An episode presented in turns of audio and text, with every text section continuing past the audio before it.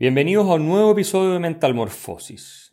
Eh, en esta oportunidad vamos a salirnos un poco del el eje de discusiones que venimos tratando en los capítulos anteriores para hablar sobre un libro. De vez en cuando voy a hacer esto, voy a comentar libros, que me parece que es algo muy relevante y eh, que puede ser de su interés, por supuesto, eh, en los tiempos que corren donde tampoco hay mucho espacio en ninguna parte, en los medios de comunicación ni en las redes sociales para hablar cosas más profundas, y mucho menos comentar libros con cierta calma y cierta detención. Y el que quiero comentar hoy es uno que toca el gran tema que nos aqueja a los seres humanos, que es el de la felicidad. Ya desde Aristóteles, incluso antes, se reflexiona sobre esto eh, y la naturaleza humana, cuáles son las fuentes de felicidad, si la debemos perseguir o no, en fin, todas esas cosas. El libro al que me refiero se llama The Happiness Hypothesis, es de Jonathan Haidt. Jonathan Haidt es un profesor de la Universidad de Nueva York, hace clases en la Escuela de Negocios, es un psicólogo social muy famoso en Estados Unidos, un rockstar académico, la verdad, eh, que vale la pena seguir porque es una de esas personas que aportan que explican con argumentos, con calma. Es un liberal, él cree en la libertad humana, eh, tanto filosóficamente como científicamente. Es una persona más de centro izquierda, yo les diría, pero muy abierto a ir los argumentos también del otro lado, de considerarlos en su mérito, cuestión que es escasísima, sobre todo en la izquierda. Hay varios estudios que muestran que son mucho más intolerantes que la derecha, y que los podremos analizar en otro episodio. Pero hay personas de izquierda o centro izquierda, no, no es de izquierda, centro izquierda, que son moderadas y están dispuestas a oír argumentos y a, presentar los propios. Y yo creo que vale la pena seguirlos y vale la pena estudiarlos. En el caso de él, además, es un experto en esta disciplina que es psicología moral, psicología social. Eh, eso eh, es muy relevante para entender cómo funcionamos los seres humanos. Entonces, él escribió el 2006 este libro que se llama The Happiness Hypothesis, donde lo que hace en realidad es condensar dos vertientes de conocimiento en esta materia que son, por un lado, la filosófica, ética y religiosa, y por otro, la científica.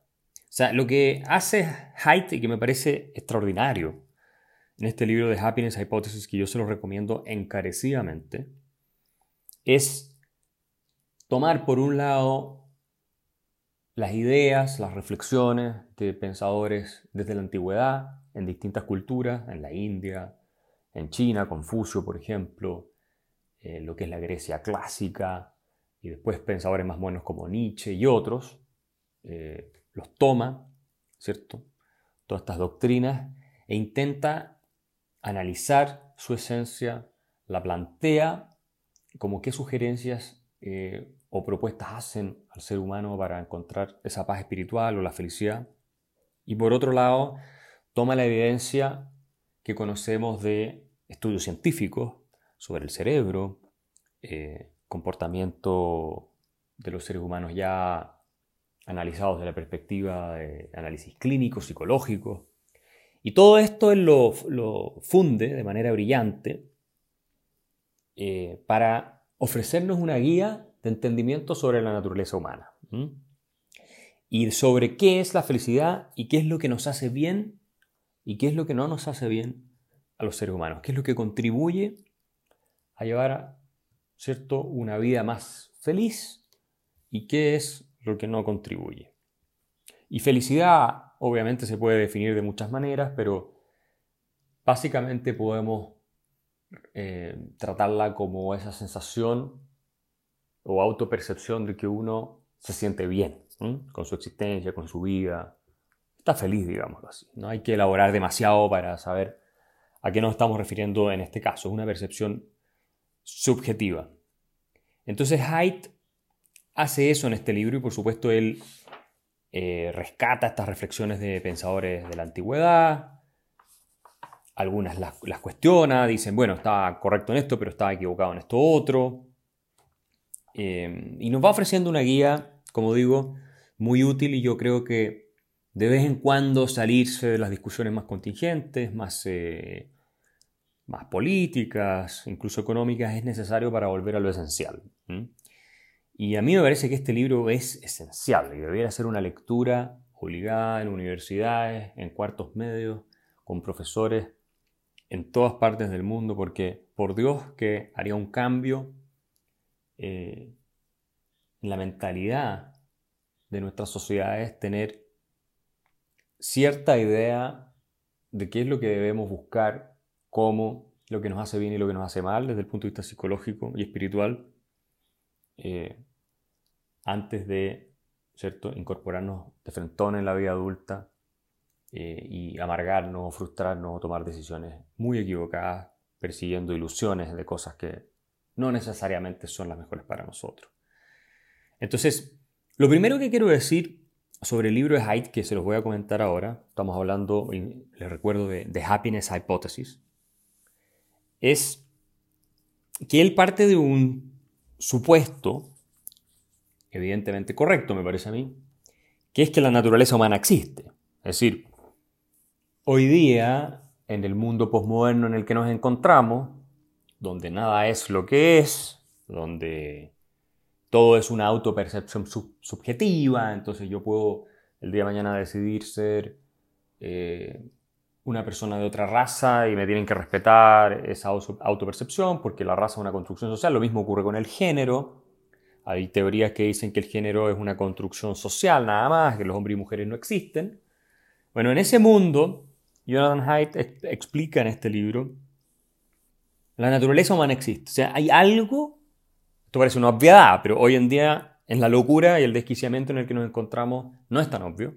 Dice, hay algo que nos une, que compartimos todos los miembros de esta especie, más allá de un cierto código genético, que evidentemente compartimos, aunque hay personas que podrían llegar a decir que la genética también es una construcción social, de hecho las hay, eh, y por lo tanto, hay un común denominador en todos nosotros respecto de cuestiones que nos hacen bien y cuestiones que nos hacen mal. Esto no quiere decir que a todos los individuos de la especie humana le hagan bien o le hagan mal exactamente las mismas cosas en todos los ámbitos. No, no está diciendo eso. Pero hay un mínimo denominador común que compartimos todos de cuestiones que son positivas y que no son positivas. Por ejemplo, si lo ponemos en una dimensión bastante evidente y más médica o biológica, todos sabemos que desde el punto de vista de nuestra salud física, ser sedentario y alimentarse mal es negativo.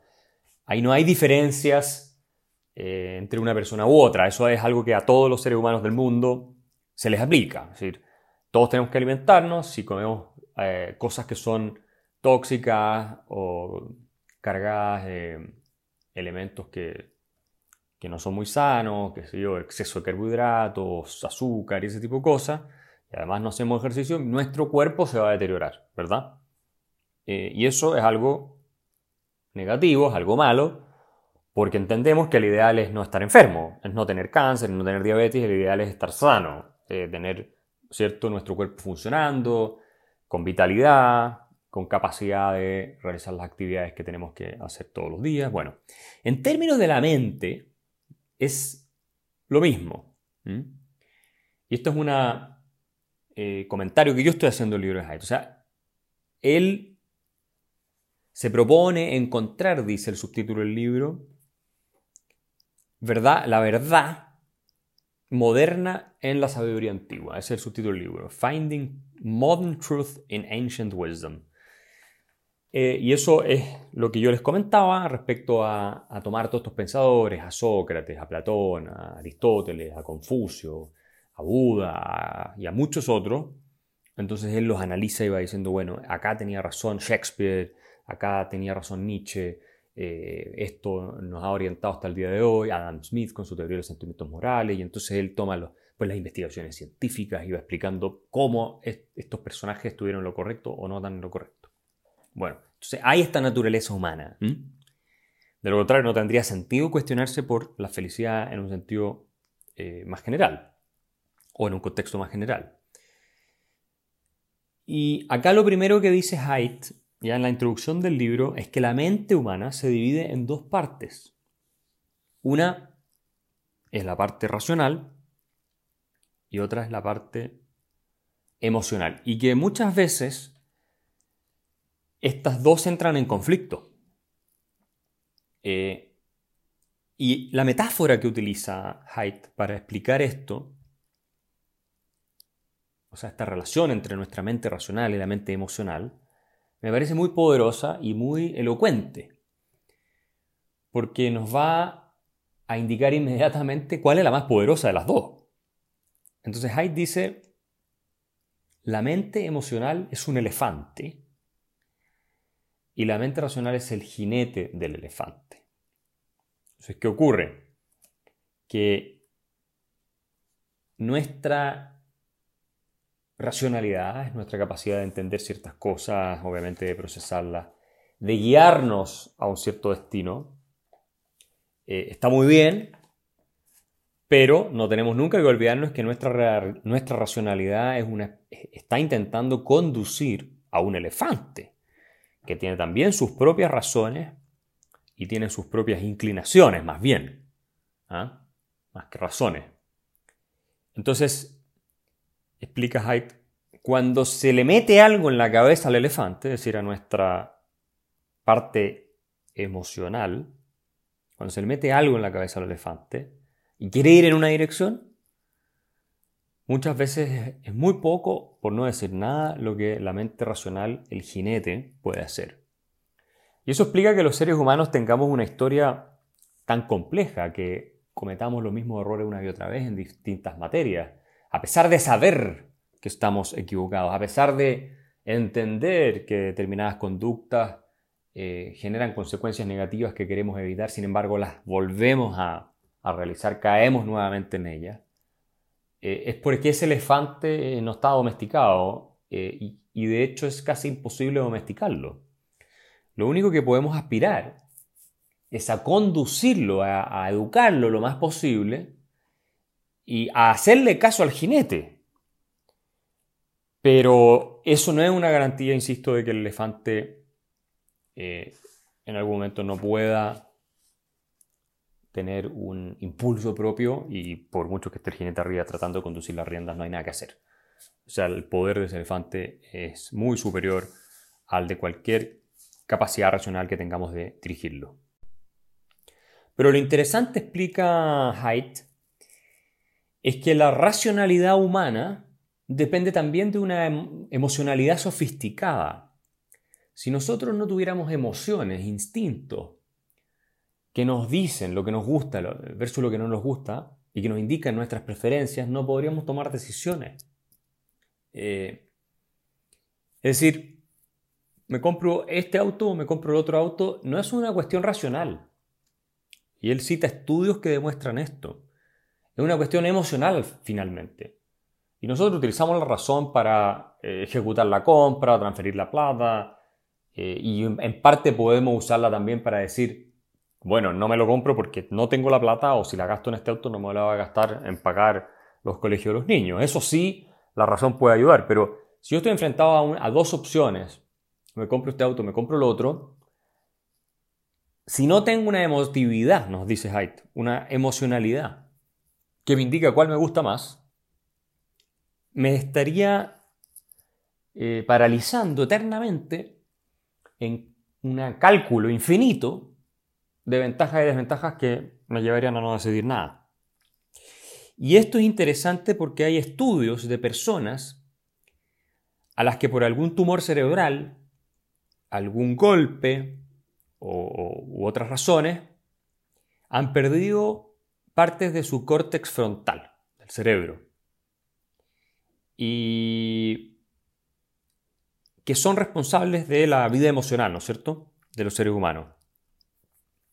Entonces, al haber perdido la capacidad de sentir emociones, porque eso les ocurre con este daño cerebral, resulta que sus habilidades de razonamiento y lógica quedan intactas, pero cuando están enfrentados a una decisión se paralizan completamente. No pueden tomar decisiones simples. Eh, no saben qué hacer ven decenas de opciones y no saben la que les gusta o la que no les gusta. Tienen que examinar los pros y los contras de todas en un proceso racional como si fueran un computador. Y como no sienten nada, insisto, quedan congelados.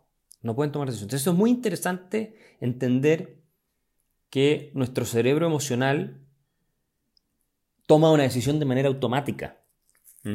Y hay mucha gente que cree que, uno es el que toma la decisión de manera racional, calculando las cosas. No, no, no.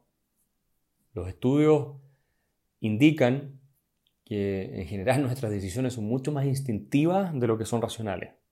Y en muchos casos incluso la racionalidad puede anular esto, pero por supuesto no quiere decir que la razón no juegue un, un rol importante.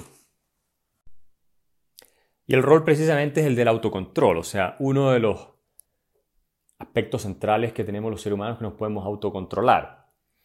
Y él cita estudios, Haidt, en este libro, eh, que muestran que los niños que tienen más capacidad de autocontrol, eh, de no comerse los dulces inmediatamente, cosas por el estilo, en general eso es un indicador de que en la vida les va a ir mucho mejor, esos estudios se han hecho, en todo sentido, en lo académico, en lo profesional, en lo familiar. Y los que tienen muy poco autocontrol terminan eh, con destinos más, más duros, más difíciles y mucho menos exitosos.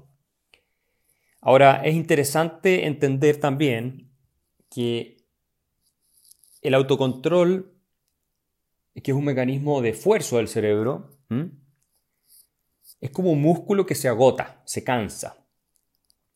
Entonces, este es el típico ejemplo si uno le encanta el helado, pero no tiene que comer helado porque está con sobrepeso, en fin, tiene que hacer dieta, y tiene un helado en el refrigerador, cada vez que abre el refrigerador va a haber el helado. Entonces, cada vez que vea ese helado va a tener que forzarse por no comérselo. Y eso es un desgaste que finalmente termina por agotar ese músculo mental del autocontrol y uno termina cediendo a la tentación. Eh, y, por, eso es importante crear entornos en que no existan esos elementos que producen la tentación, porque en algún minuto es imposible controlarse. Esto en todo orden de cosas. Eh, no solo obviamente con la comida, sino en general las, tentaciones. Hay gente que tiene ciertas adicciones de las cuales tiene que estar alejado para poder controlarse. Cuando es muy grave ni siquiera eso eh, funciona porque van y la buscan de manera activa. Pero en las personas corrientes tienen que tener un cierto nivel de, distancia respecto a las cosas que quieren evitar. Ahora, bueno, eso es cómo funciona nuestro cerebro en términos del jinete y el elefante, y muchas de las decisiones que tomamos nos llevan a ser más o menos infelices según tengamos más autocontrol o menos autocontrol. Qué tan entrenados estemos en eso, pero hay un tema que es muy interesante de formular acá y que tiene que ver con la felicidad en cuanto a eh, esta experiencia que yo ya describí al inicio. Y ustedes eh, tal vez se sorprendan de el siguiente análisis o los siguientes datos o hechos que presenta Hyde. Pueden escuchar la segunda parte de este podcast en mi Patreon es www.patreon.com slash Axel Kaiser.